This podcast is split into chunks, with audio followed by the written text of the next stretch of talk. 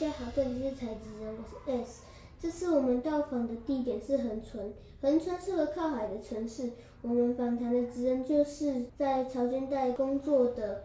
阿志叔叔在潮间带有十五年的经验。他说，他一开始是个浮潜教练，后来去潜水，但因为膝盖的问题，只好放弃。无法潜水后，他发现，虽然这里的潮间带。非常丰富，但大家却都不知道。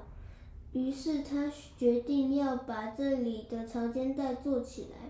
接着我们跟阿志老师聊到他开始带团之后的改变。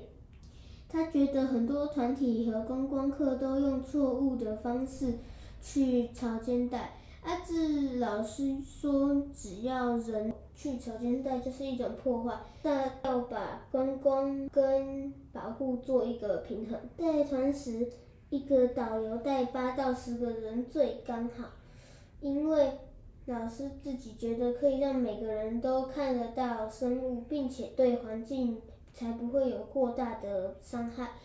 当要看躲在石头下的生物时，把石头翻起来，看完后要小力的翻回去。最重要的还是有保护生态的心，才能永续下去。